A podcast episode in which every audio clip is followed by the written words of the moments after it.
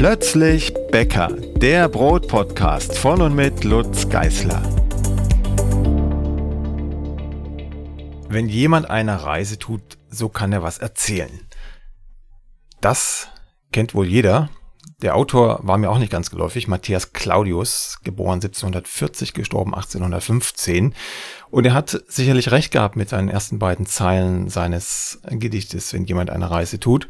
Denn man kann wirklich was erzählen, auch wenn man nur auf der Suche nach gutem Brot ist.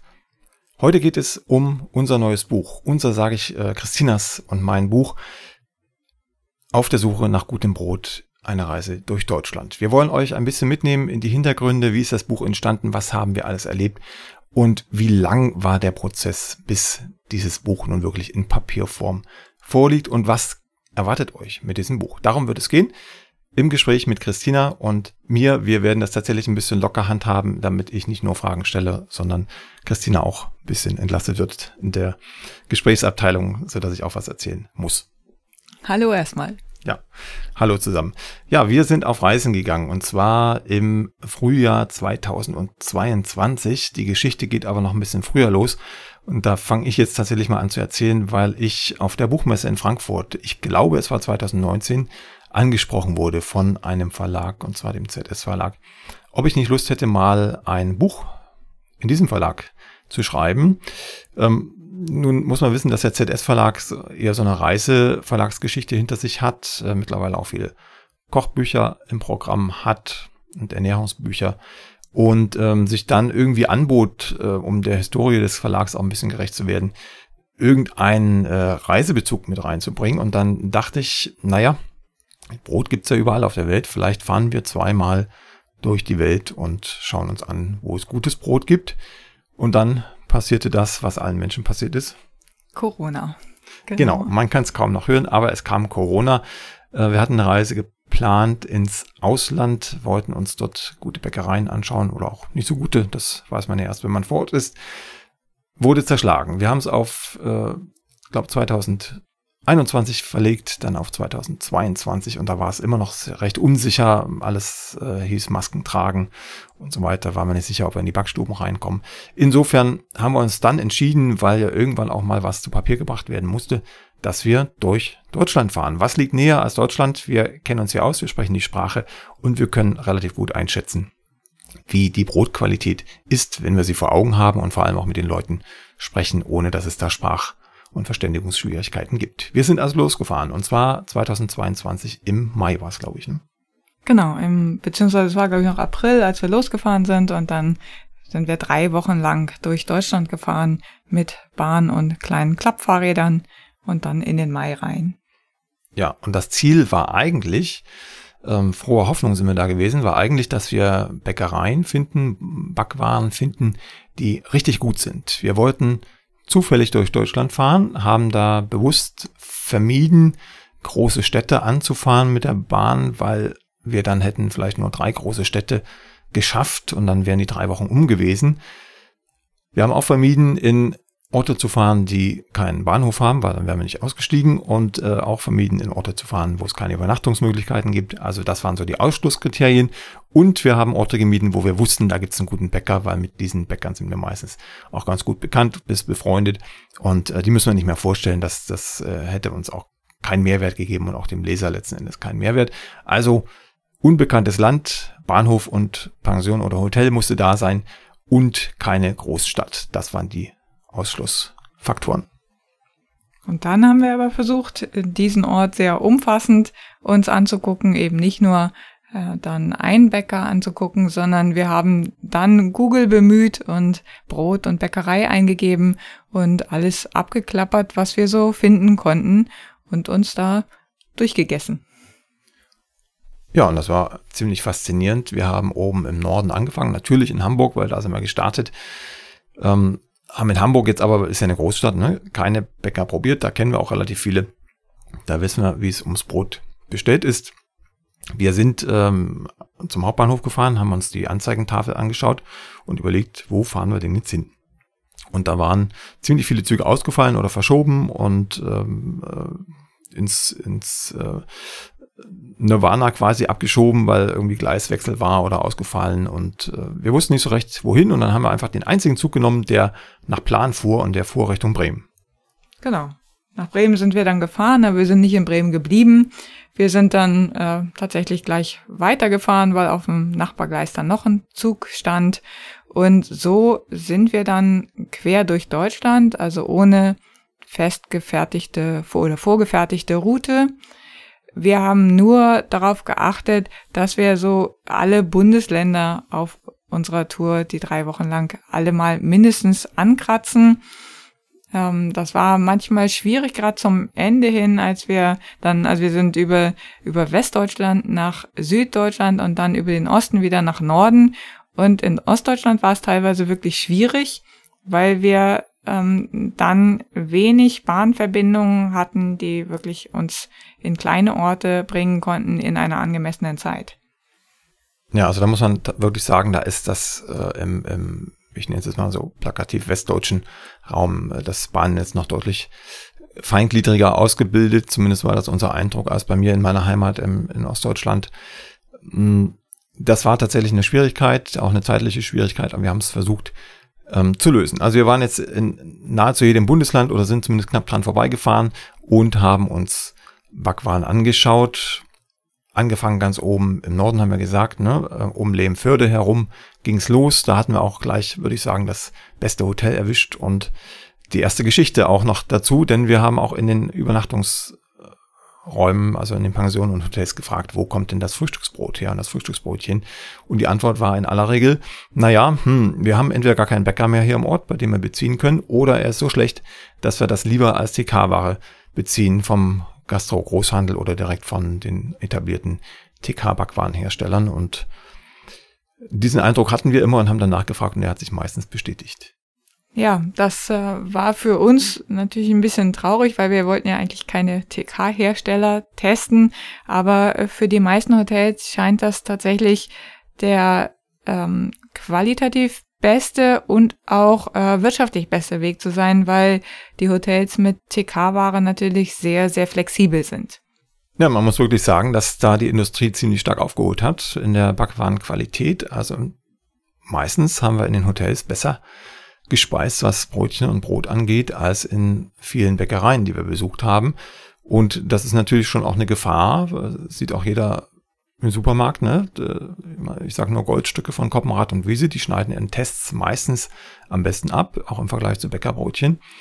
Und äh, die kann jeder einfach flexibel nach Hause nehmen. Also das ist schon eine Gefahr auch für die Bäckereien. Ähm, die müssen sich da schon ein bisschen drehen. So, das war also die, die erste Notiz, die wir im Kopf abgespeichert haben. Dann sind wir rausgefahren und haben die Bäckereien da in der Region ähm, unter die Lupe genommen. Jetzt habe ich meine Buchstaben verdreht. Unter die Lupe genommen.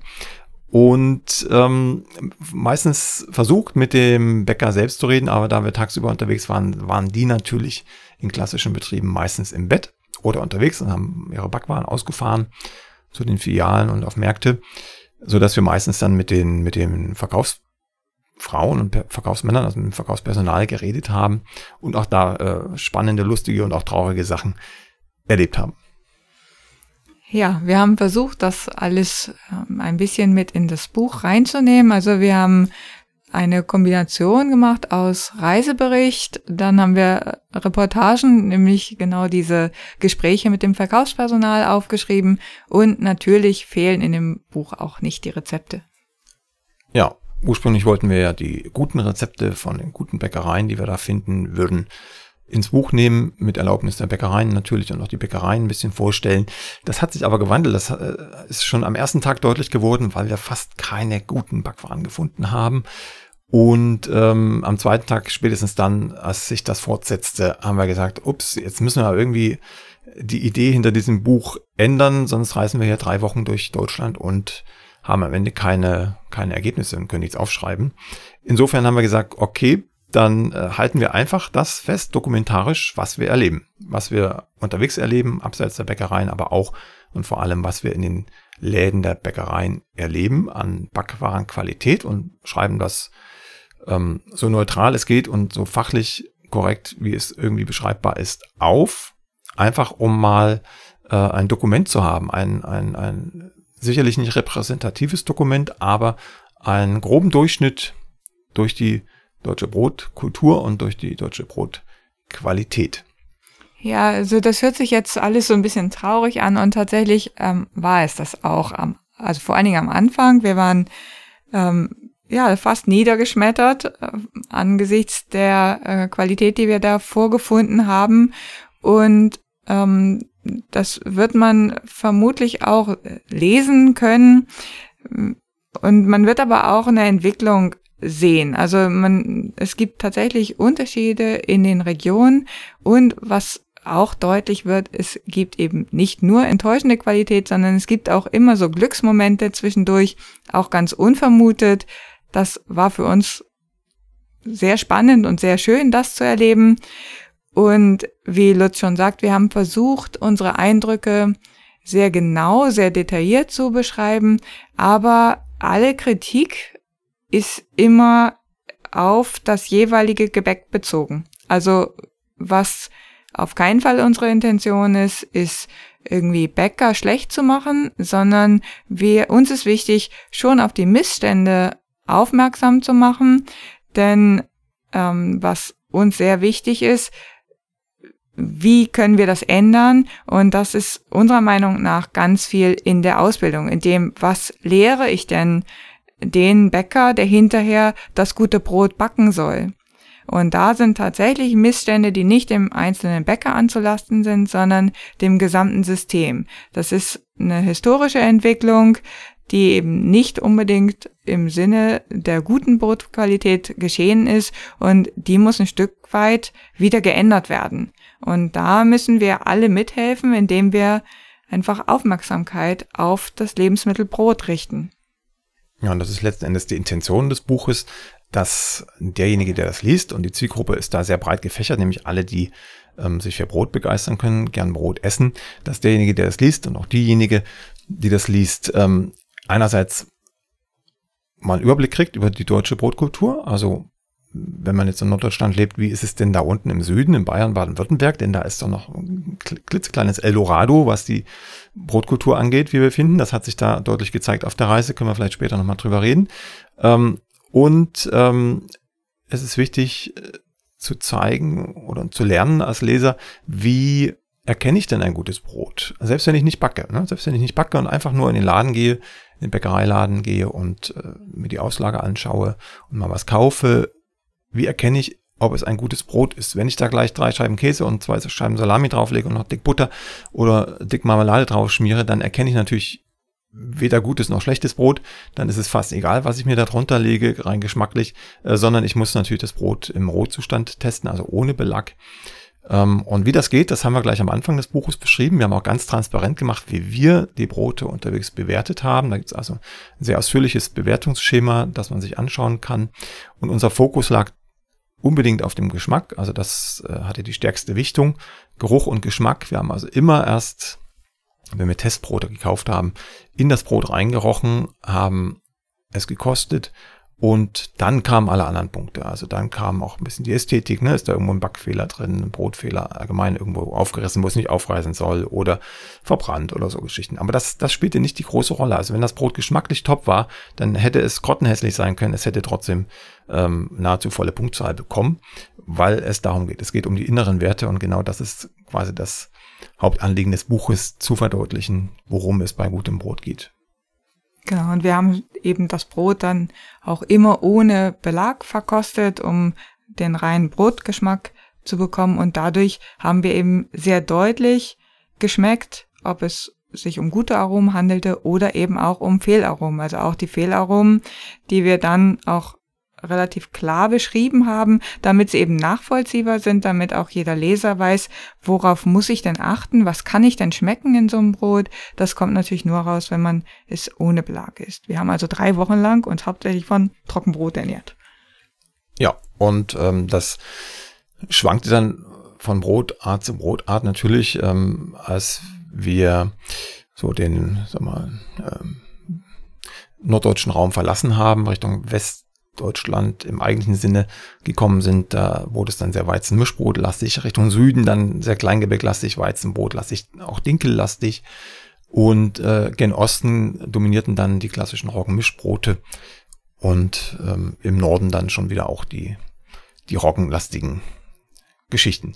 Und das alles haben wir auch im Buch mit einer, mit einer Karte abgebildet, die ganz vorne im Einband zu finden ist.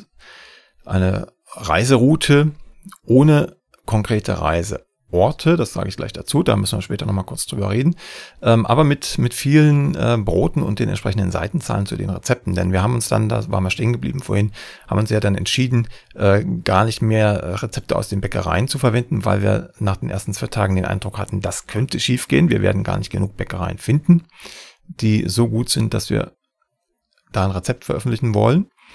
Ähm, insofern haben wir gesagt, wir schreiben jetzt alles neutral auf, so weit es für uns möglich ist, was wir erlebt haben, wie es geschmeckt hat, was wir probiert haben, wo wir waren, welche Begegnungen wir hatten mit verschiedenen Menschen, welche Erlebnisse und spicken das Ganze dann mit eigenen Rezepten und zwar inspiriert von dem jeweiligen Reisetag. Wir haben uns also nach jedem Tag der Reise ins äh, Hotel oder in die Pension verkrümelt und äh, haben den Reisebericht geschrieben. In dem Fall habe ich den Reisebericht geschrieben und Christina hat immer die Gesprächsprotokolle notiert und und ähm, äh, ja auf, aufgepeppt und so so aufgearbeitet, dass man es gut lesen kann. Und äh, dann haben wir beide jeden Tag mindestens je ein Rezept entwickelt aus den Reiseeindrücken des Tages. Und wenn wir dann eben durchs äh, Siegener Land gefahren sind, dann gab es in den Bäckereien meistens auch äh, Siegerländer Schwarzbrot oder ein Paderborner oder die Laugenbrezel in Bayern oder im Schwabenland etc. pp. Und das haben wir immer zum Anlass genommen, dann ähm, ein eigenes, ein gutes, geschmacklich sehr gutes Rezept zu entwickeln. Und diese Rezepte sind alle enthalten. Das sind, äh, glaube ich, knapp 60 Rezepte mit Step-Fotos dabei und mit ausführlicher Beschreibung und tollen Fotos, denn wir haben die äh, Brote dann nicht vor Ort fotografiert, ähm, sondern haben dann äh, bei uns zu Hause in der Backstube und auch in der eigenen Wohnküche gebacken und unser befreundeter Fotograf, der Oliver Prachat, hat dann diese Gebäcke fotografiert und auch die Step-Fotos gemacht. Genau, auf der Reise sind also nur die handschriftlichen Zettel entstanden mit den notierten Rezepten darauf und dann haben wir sie zu Hause alle nachgebacken. Ja, fotografiert haben wir trotzdem und zwar die Landschaft teilweise die Auslagen der Bäckereien, ähm, auch die Testbrote, die wir gekauft haben. Also auch davon wird es Fotos geben im Buch. Und auch ab und an von uns, meistens von Christina, weil ich äh, meistens fotografiert habe. Also wenn ihr eine hübsche Frau sehen wollt, dann kauft das Buch. Nein, ich bin auch manchmal zu sehen. Ähm, wenn ihr mich sehen wollt, bin ich auch dabei. Aber es geht hauptsächlich um die Landschaften, ne? um die Ereignisse, um die äh, Backwaren, die wir getestet haben. So, lass uns mal weitergehen. Wir sind ähm, über das Saarland ähm, Richtung Baden-Württemberg gereist, haben einen kurzen Halt im Schwarzwald gemacht und äh, den wollen wir besonders betonen, weil der hatte eine gewisse Nachwirkung. Ja, das war äh, eins dieser kleinen positiven Überraschungen, die wir da gefunden haben, auf die wir gar nicht vorbereitet waren. Wir haben einen ganz alten Holzofen da gefunden, einen riesengroßen und ähm, haben den so ein bisschen aus dem Dornröschenschlaf wieder geweckt. Da wir den aber dort während unserer Reise nicht anfeuern konnten, dafür reichte die Zeit nicht, aber wir alle so begeistert waren, sowohl wir als auch die Holzofenbesitzer und beschlossen haben, dass wir da unbedingt gemeinsam backen müssen, haben wir uns für die, dieses Jahr wird es, oder? Ja. Das war dieses Jahr, also genau. 2023. Für 2023, also ein Jahr nach der Reise, dann verabredet, dass wir da gemeinsam backen. Und das haben wir tatsächlich getan. Ja, die Geschichte wird es wahrscheinlich im Buch dann nicht geben, also diese 2023er Geschichte, da, dafür war es zu spät. Aber äh, die Geschichte gibt es dann im Blog alsbald, ähm, wie wir da gebacken haben. Ähm, ich hole noch ein bisschen aus. Wir haben da eigentlich in einem Ort im Schwarzwald. Ich nenne ihn jetzt, weil der Verlag nicht zuhört. ähm, in Oberwolfach waren wir und haben da im Dorf ähm, einen kleinen Holzbackofen gefunden, haben die Nachbarn gefragt, was es mit ihm auf sich hat. Und dann kamen wir über viele Umwege letzten Endes zu diesem großen alten Holzbackofen, den Christina gerade beschrieben hat. Ähm, der stammt aus dem, was war's? Aus dem 16, nee, aus dem 18. Jahrhundert, genau, 1700 und noch was wurde der gebaut und zwar baugleich nebendran noch einer in der gleichen Hütte für den Nachbarn. Also da gönnte man sich nichts, man hat äh, für jeden einen riesigen Holzofen gebaut und ähm, ja, und der wurde dann befeuert bis vor gut 20 Jahren noch von einem älteren Mann, dessen Sohn uns dann da auch hineingeladen hat zum Backen in diesem Jahr. Die Geschichte ist noch viel, weitaus äh, umfangreicher und spannender. Als wir das jetzt hier in aller Kürze beschreiben können. Also schon deshalb lohnt es sich eigentlich, da mal ins Buch zu gucken und reinzulesen. Was ich noch erwähnen muss, ist, weil wir jetzt schon mehrfach gesagt haben, ja, die Reise war ähm, sag mal, ein Gefühlschaos, was die Backqualität angeht, ähm, relativ negativ konnotiert, auch in den Texten, ähm, was ich erwähnen muss. Wir haben das Buch natürlich auch schon ein paar Testlesern zur Verfügung gestellt und ähm, die, die schrieben dann immer Kommentare ran und äh, die ersten Kommentare auf den ersten Seiten waren, oh, das ist ja alles so, ähm, ja, wie soll ich sagen, deprimierend und, hm, hm, hm.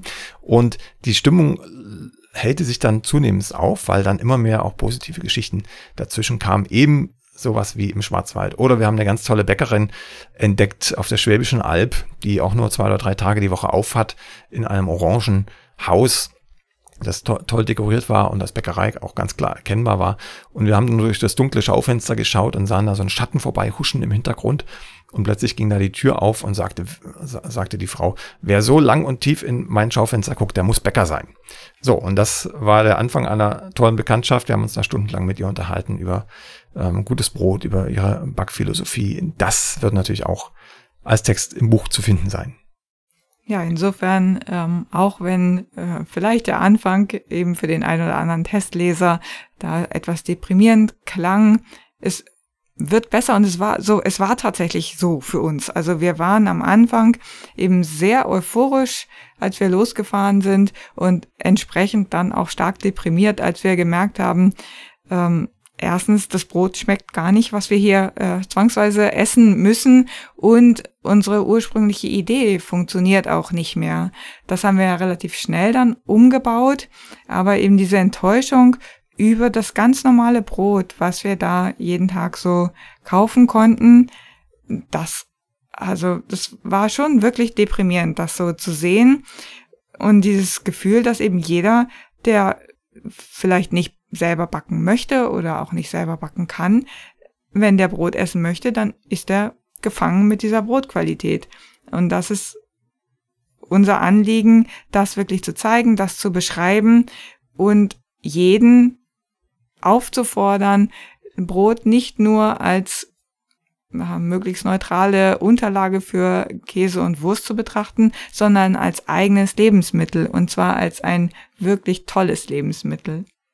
Die Brotqualität, äh, die wir jetzt hier als überwiegend schlecht titulieren, die lässt sich natürlich auch ein bisschen genauer fassen. Wir haben gerochen, geschmeckt und bei vielen Broten haben wir tatsächlich Fehlaromen festgestellt. Fehlaromen heißt, es hat muffig gerochen, es hat äh, faulig gerochen, es hat ranzig gerochen, es hat teilweise nach einem äh, lange nicht mehr gesäuberten Siphon gerochen. Kann man sich nicht vorstellen, aber es war wirklich so und das nicht nur einmal.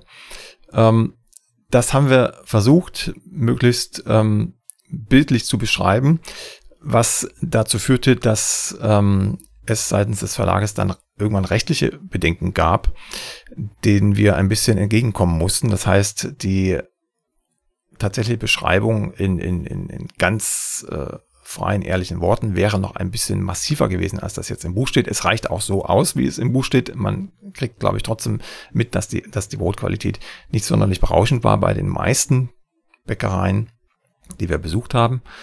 Aber ähm, man muss natürlich aufpassen. Und das ist auch der Grund, warum wir von vornherein gesagt haben, wir wollen da ähm, kein Bäcker-Bashing machen, sondern wir wollen uns auf die Backwaren konzentrieren und ähm, dafür sorgen, dass da irgendwie ein bisschen mehr Aufmerksamkeit entsteht, was die Backwarenqualität angeht. Und deshalb anonymisieren wir alle Bäckereien, die wir besucht haben. Bei den guten Bäckereien, die wir also ausnahmslos empfehlen können, haben wir das nicht ganz so hart gesehen wie bei den weniger guten. Insofern kann man durchaus die eine oder andere gute Bäckerei da rausklauben und sie auch mal besuchen, auch wenn sie da nicht unbedingt namentlich steht. Bei den weniger guten Bäckereien ähm, haben wir es versucht äh, so zu schreiben, dass man noch weiß, in welcher Region, in welcher Gegend man ist, aber es nicht mehr nachvollziehbar ist in welcher konkreten Bäckerei wir gewesen sind, denn das äh, hilft dem Bäcker gar nichts, wenn, wenn da jetzt äh, plötzlich, weiß ich nicht, die Regionalpresse aufspringt und sagt, hier Bäcker XY, der bäckt nur schlechtes Brot, hatte Herr Geisel und haben, haben, haben die Frau Weiß gesagt und geschrieben. Das bringt nichts, äh, sondern es geht darum, äh, auch den Bäckern zu zeigen, zu sagen, hey, probiert doch auch mal euer eigenes Brot. Denn wir hatten den Eindruck, äh, der eine oder andere Bäcker probiert das eigene Brot gar nicht mehr, denn dann wäre ihm definitiv aufgefallen, dass da irgendwas komisch ist, äh, komisch läuft in der Backstube und sei es nur das Mehl, was vielleicht ein bisschen zu lang irgendwo lag oder ähm, das Fett in der Kassenform, das dann äh, vielleicht äh, ein bisschen zu lang in der Kassenform war äh, und schon ein bisschen Ranzigkeit angenommen hat etc. pp. Also da gab es ganz viele Kleinigkeiten, die, die man äh, gerne auch im, im, im persönlichen Gespräch dann zum Beispiel ähm, äh, auf dem Brotfest in Rauchis äh, besprechen können wird, denn wir nehmen die ganze Sache hier vor dem Brotfest in Rauchis auf. Ähm, oder in Kursen oder per E-Mail zum Beispiel. Ne? Also wenn es da Fragen gibt, äh, stehen wir gern parat. Aber im offiziellen Buch äh, wird man keinen Bäcker namentlich finden und auch ähm, es nicht schaffen, die Bäckereien zu verorten, konkret zu verorten.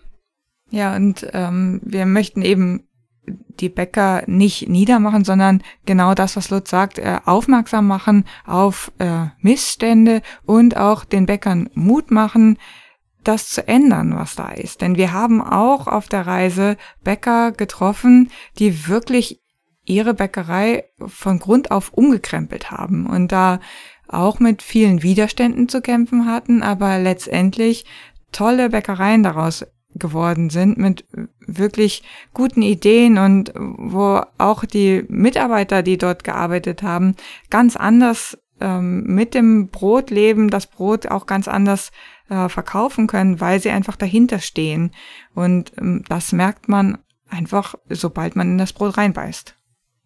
Mitarbeiter ist ein gutes Stichwort. Das ist der zweite Teil des Buches, denn wir haben äh, tatsächlich versucht, die Gespräche, die wir da geführt haben, als Gedächtnisprotokoll niederzuschreiben, natürlich äh, stark gekürzt, weil wir so viel gar nicht aufschreiben können, so viel Platz ist nicht im Buch. Ähm, aber die, die Essenzen dieser Gespräche haben wir niedergeschrieben, um auch zu zeigen, in welchen Zwängen teilweise die Bäckereien stehen, in welchen Zwängen die Bäckereien stehen, weil sie gerade in dem Ort sind, wo sie sind, oder weil sie mit der Personalsituation konfrontiert sind, die es da halt gibt. Oder auch mit Unwissen. Also auch das äh, muss man ehrlich sagen, auch mit Unwissen. Wir haben es selten erlebt, dass wir in einem Laden, einem Bäckereiladen, wirklich fachlich korrekt hm, bedient wurden. Wir haben immer gefragt, äh, wie das mit dem Sauerteig aussieht in den Broten. Also gibt es ein reines Sauerteigbrot? ist das Roggenmischbrot mit Hefe? Haben Sie ein reines Vollkornbrot und so weiter? Also wir haben so ein paar Standardfragen gehabt, die Sie etabliert haben über, über die Reisezeit und dann natürlich auch mal gefragt, haben Sie ein regional typisches Brot? Wie backen Sie das? Haben Sie Backmischungen dabei? Man hat auch viele in den Auslagen ähm, Brote aus Vormischungen und, und Fertigmischungen gesehen von, von industriellen Herstellern. Also ich sage da nur König Ludwig Brot oder Bernd das Brotbrot oder ähm, Sovitalbrot. Ähm, bestimmte Eiweißbrote hatten wir, Fitberry Brot hatten wir auch dabei. Und wir haben dann äh, tatsächlich auch an einem Reisetag, als das so überhand nahm, weil wir überall nur noch diese, diese Vormischungen sahen in den Läden, haben wir dann tatsächlich auch uns entschlossen, jetzt bauen wir einfach mal zwei von diesen äh, Vor- und Fertigmischungsbroten nach, so dass sie äh, in der Qualität, in den guten Eigenschaften, die die ja auch haben können, äh, dem in, in nichts nachstehen, aber äh, inhaltlich deutlich besser sind, nämlich die Zutatenliste entsprechend kürzer ist. Und ich glaube, das ist uns ganz gut gelungen, oder? Ja, also wir haben äh, dieses äh, Fitberry Brot nachgebacken und ein, wie hieß das? Irgendwas mit Fit? Äh, Fit Body, oder? Ja, oder Fit, Body Fit, Fit Body Fit so. Brot oder sowas in der Art haben wir nachgebacken. Also es ist auch ein reines, also ein Eiweißbrot ist auch mit dabei für die, die sich ähm, dem Trend nach ernähren wollen. Und äh, Fitberry ist äh, ein super Brot. Also, also das heißt jetzt natürlich nicht mehr so. Wir haben das jetzt in Fitbeere umgenannt. Aber das ist ein super Rezept. Wer ein super fluffiges, ähm, saatenreiches Brot haben möchte, der sollte das unbedingt nachbacken. Das hat uns selber überrascht, wie gut das geworden ist. Ja, und Roswitha hat es sehr überrascht. Ja, Roswitha Huber, äh, unsere Freundin von der Keichkendelalm, die ähm, hatte das Glück, äh, bei den Testbackversuchen dabei zu sein, weil wir das auf der Alm äh, zwischen zwei Almkursen mal Probe gebacken haben. Und äh, die war ganz begeistert von diesem Brot.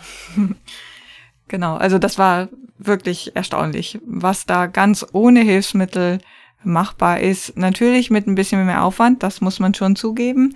Der Aufwand ist natürlich größer, als ähm, da die Tüte aufzureißen, wo schon eben sehr viele verschiedene Sachen dann industriell vorgefertigt sind und da schon zusammengemischt sind. Diese ganzen einzelnen Teile muss man dann natürlich selber vorbereiten. Das ist äh, als Hobbybäcker zu Hause kein großes Problem, weil man dann vielleicht nur ein oder zwei davon backt und auch Lust und Zeit dazu hat. Wenn man das Ganze professionell in der Bäckerei machen möchte, dann äh, kann das schon schwierig sein. Nur muss man dann vielleicht überlegen als Bäcker, muss ich das wirklich anbieten? Und da sind dann ist dieses Wechselspiel Bäcker-Kunde gefragt, denn die Bäcker argumentieren, der Kunde möchte das. Also das haben wir eben auch als Argument gehört. Wir können hier nicht nur Roggenbrot, Weizenbrot und Mischbrot anbieten. Der Kunde möchte diese modernen Trendbrote haben. Und ähm, der Kunde sagt, naja, wenn es da liegt und der Bäcker es anbietet und es schmeckt mir, warum soll ich es nicht kaufen? So, da wird sich dann sozusagen gegenseitig der schwarze Peter zugeschoben da muss dann, denke ich, der Bäcker so mutig sein und sagen, nein, gibt es nicht. Ich mache das, was ich selber gut herstellen kann, was mir Spaß macht, was mir schmeckt und was ich eben im Betriebsablauf gut machen kann. Und der Kunde ist eben gefragt, dass er kritisch guckt, muss ich dieses Brot unbedingt haben, was aus der Vormischung ist, mit all den vielleicht auch negativen äh, Zutaten, die da drin sind? Oder ist es nicht auch Mehrwert, wenn der Bäcker nicht das Standardbrot hat, was in jeder Industriebäckerei zu finden ist, sondern eben seine eigenen Brote entwickelt? Also im Gespräch, in der Kommunikation zwischen Bäcker, Verkaufspersonal und Kunde kann man ganz viel tun für gute Brotqualität. Deshalb richtet sich das Buch eben auch nicht nur an euch, die jetzt, äh, die jetzt hier zuhört als Hobbybäcker, sondern auch an normale Menschen. Also wenn ihr jemand kennt, der gern Brot isst und auch beim Bäcker einkauft, äh, für den wäre dieses Buch auch hervorragend geeignet. Weihnachten steht vor der Tür. Super Geschenk, um ihn ein bisschen darauf zu stupsen, worauf man achten kann, auch beim Bäcker. Ähm, wenn man Brot kauft oder selbst für Leute, die im Supermarkt kaufen, ne, auch da kann man ja das äh, gute oder auch das weniger gute Brot finden mit den entsprechenden Kenntnissen und dem Wissen im Hintergrund, wie man das raus findet. Ansonsten ist es natürlich auch ein Buch äh, einfach nur zum Schmückern, zum Lesen. Kann man sich mit auf den Nachttisch legen oder aufs Klo äh, und da mal 20 Minuten äh, ruhig drin lesen. Man wird schmunzeln über die ein oder anderen Gespräche mit dem Verkaufspersonal. Äh, man wird äh, teilweise auch ähm, schmunzeln über die Reiseberichte. Man wird teilweise auch sicherlich traurig sein oder empört sein. All das ist dabei. Ähm, und äh, wenn man dann genug hat von der Leserei, kann man, wie gesagt, auch hervorragend daraus backen. Die Rezepte sind querbeet, genauso wie wir querbeet durch Deutschland gefahren sind. Also da sind Brote dabei, ganz verschiedene, eben Roggen, Weizen, Dinkel und auch ähm, von Einkorn, glaube ich, haben wir auch äh, da mit drin und Grünkern. Also wirklich, ähm, was wir so gefunden haben, was uns inspiriert hat, aber eben nur, nicht nur Brote, sondern Kleingebäck ist dabei, auch Feingebäck haben wir da drin.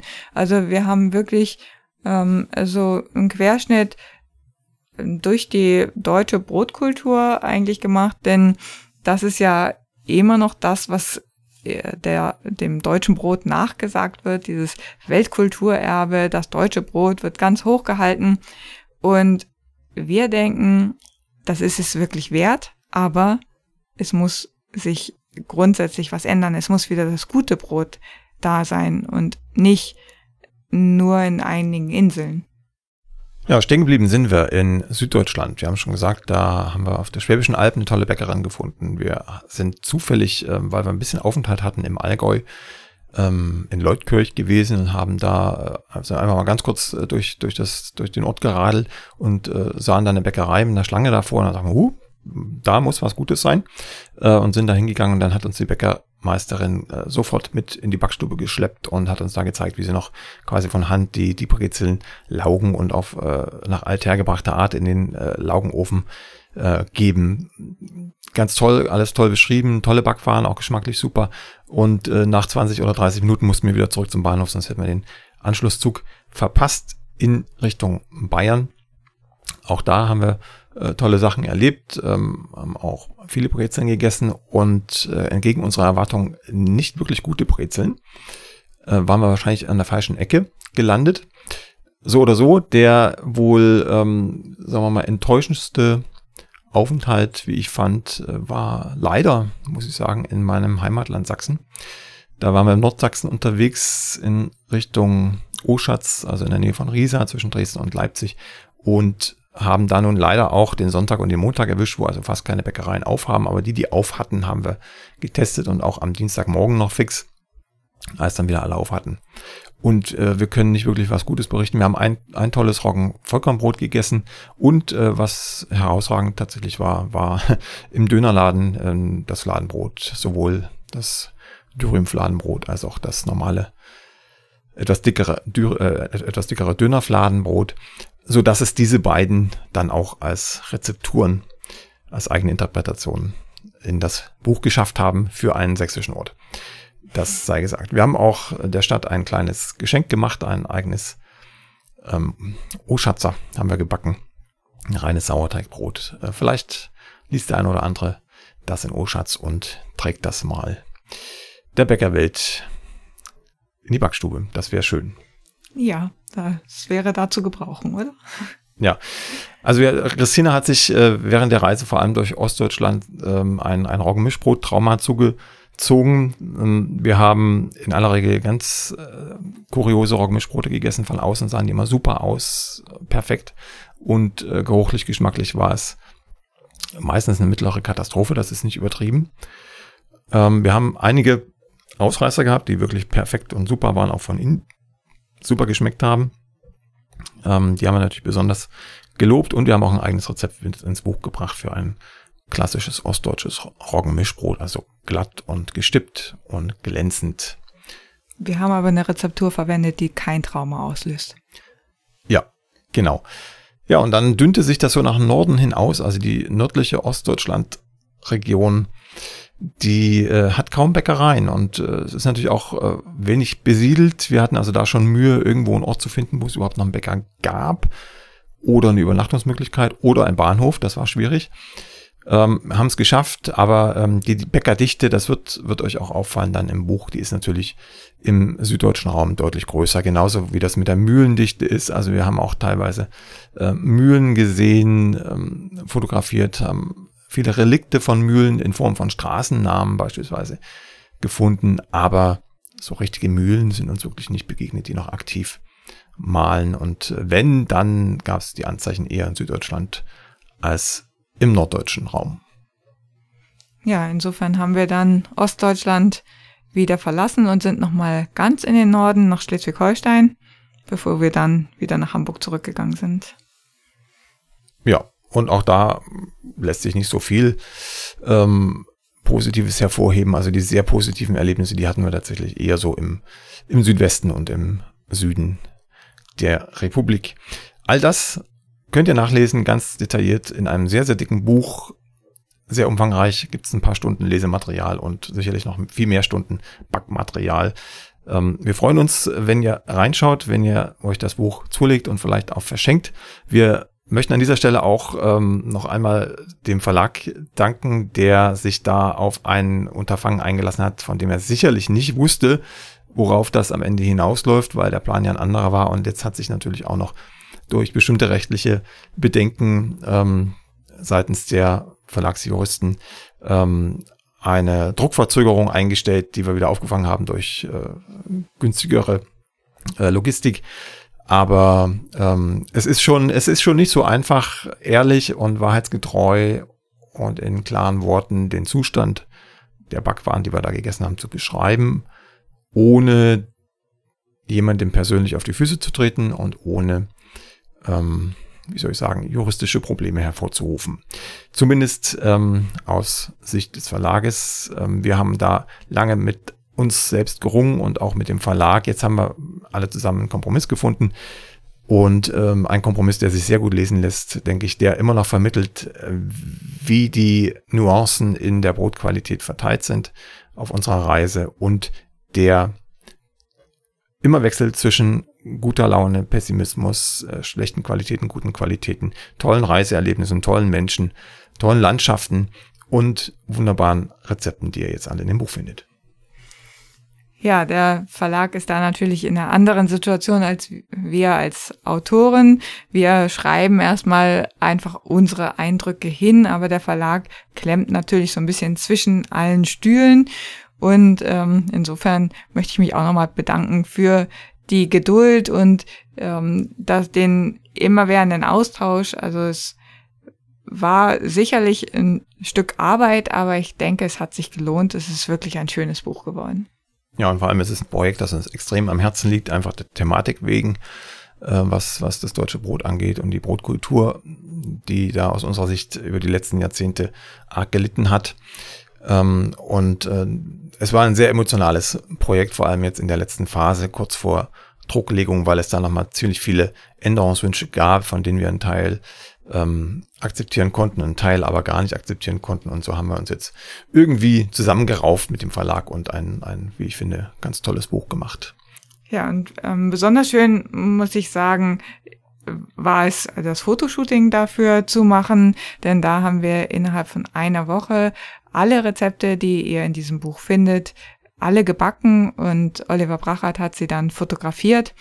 Und ähm, das ist immer besonders intensiv neben der Auseinandersetzung, was dann in das Buch reinkommt und äh, was nicht, wie man ähm, sich mit den Texten auseinandersetzt. Diese, diese Foto-Backwoche ist so toll, weil man da oder wir haben da hier gesammelt äh, alle Rezepte aus dem Buch, also sehen nochmal, was wir dort alles aufgeschrieben und ähm, produziert haben. Und das macht ganz, ganz viel Spaß, diese, die Backwaren zu sehen, die tollen Fotos, die daraus entstehen. Und dann äh, verkosten wir das natürlich alles noch. Und keine Sorge, auch wenn wir in einer Woche dann ähm, fast 60 verschiedene Rezepte backen, wird nichts davon weggeschmissen. Wir haben ganz viele Nachbarn, die sich immer freuen, wenn sie abends, nachdem die Brote vom Fotografen freigegeben sind, nämlich im Kasten, in dem Fotokasten gebannt sind, dann dürfen die Nachbarn herkommen und sich die Brote aussuchen, die sie haben möchten. Und es bleibt nie was übrig. Haben wir noch was vergessen? Ich überlege die ganze Zeit schon. Ich denke, wir haben die, die gröbsten Punkte angesprochen. Alles andere steht ja sowieso im Buch, die ganzen Details. Wir werden uns natürlich schon dem nächsten Buchprojekt widmen, was da im nächsten Jahr an läuft und anrollt. Und äh, wir hoffen, dass euch das Buch gefällt. Äh, schreibt auch gern, gern auch hier unter die Podcast-Folge eure Meinung zum Buch, eure Kommentare, gern auch eure Fragen dazu. Und ähm, am Ende hat ja dieses Buchprojekt auch ganz viel äh, Nachwehen gehabt. Ähm, zum einen, das muss ich schon noch erzählen, zum einen haben wir uns gefragt, äh, täuschen wir uns jetzt so mit unseren Eindrücken, die sich da gebildet haben in den drei Wochen über die deutsche Brotqualität? Ist das wirklich so vergleichsweise schlecht oder schlecht in Anführungszeichen niedriges Niveau, was die innere Brotqualität angeht, die wir da gegessen haben? Oder haben wir nun wirklich zufällig, was allerdings ein sel seltsamer Zufall gewesen wäre, haben wir zufällig immer die Bäckereien erwischt, wo es halt so ist, wie es, wie es, wie es ist und die guten irgendwie zufällig umfahren. So, das war die Frage und dann äh, habe ich Anfang des Jahres 2023 mich entschlossen, ähm, zu Forsa zu gehen, also zu diesem äh, sehr bekannten Umfrage Meinungsforschungsinstitut und äh, mit ihnen zusammen eine Umfrage zu entwickeln, Fragen zu entwickeln an Bäckereien, an, an Produktionsleiter und an die Chefs von Bäckereien in ganz Deutschland, um zu fragen, wie backt ihr euer Brot? Was verwendet ihr? Verwendet ihr Vorteige? Welche Vorteige verwendet ihr? Wie lange reifen die? Welche Sauerteige? Reinzucht oder selbst angesetzt? Ähm, verwendet ihr Vormischungen, Fertigmischungen? Wenn ja, für was und wie viel? Ähm, verwendet ihr Teiglinge? Kauft ihr Teiglinge zu oder Fertigbackwaren? Wie läuft das? Ne? Und äh, all diese Fragen, ziemlich viele, haben wir gestellt und zwar an 500 repräsentativ ausgewählten Bäckereien. Das heißt, diese Studie, die daraus entstanden ist, oder wir nennen sie mal Umfrage, die daraus entstanden ist, die ist repräsentativ für das deutsche Bäckersystem, für die deutsche Bäckerlandschaft.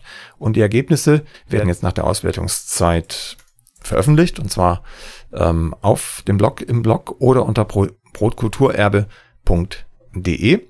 Da findet ihr die Ergebnisse völlig neutral, also ohne Interpretation meinerseits, sondern einfach nur die Ergebnisse der Umfrage und die Fragen dazu.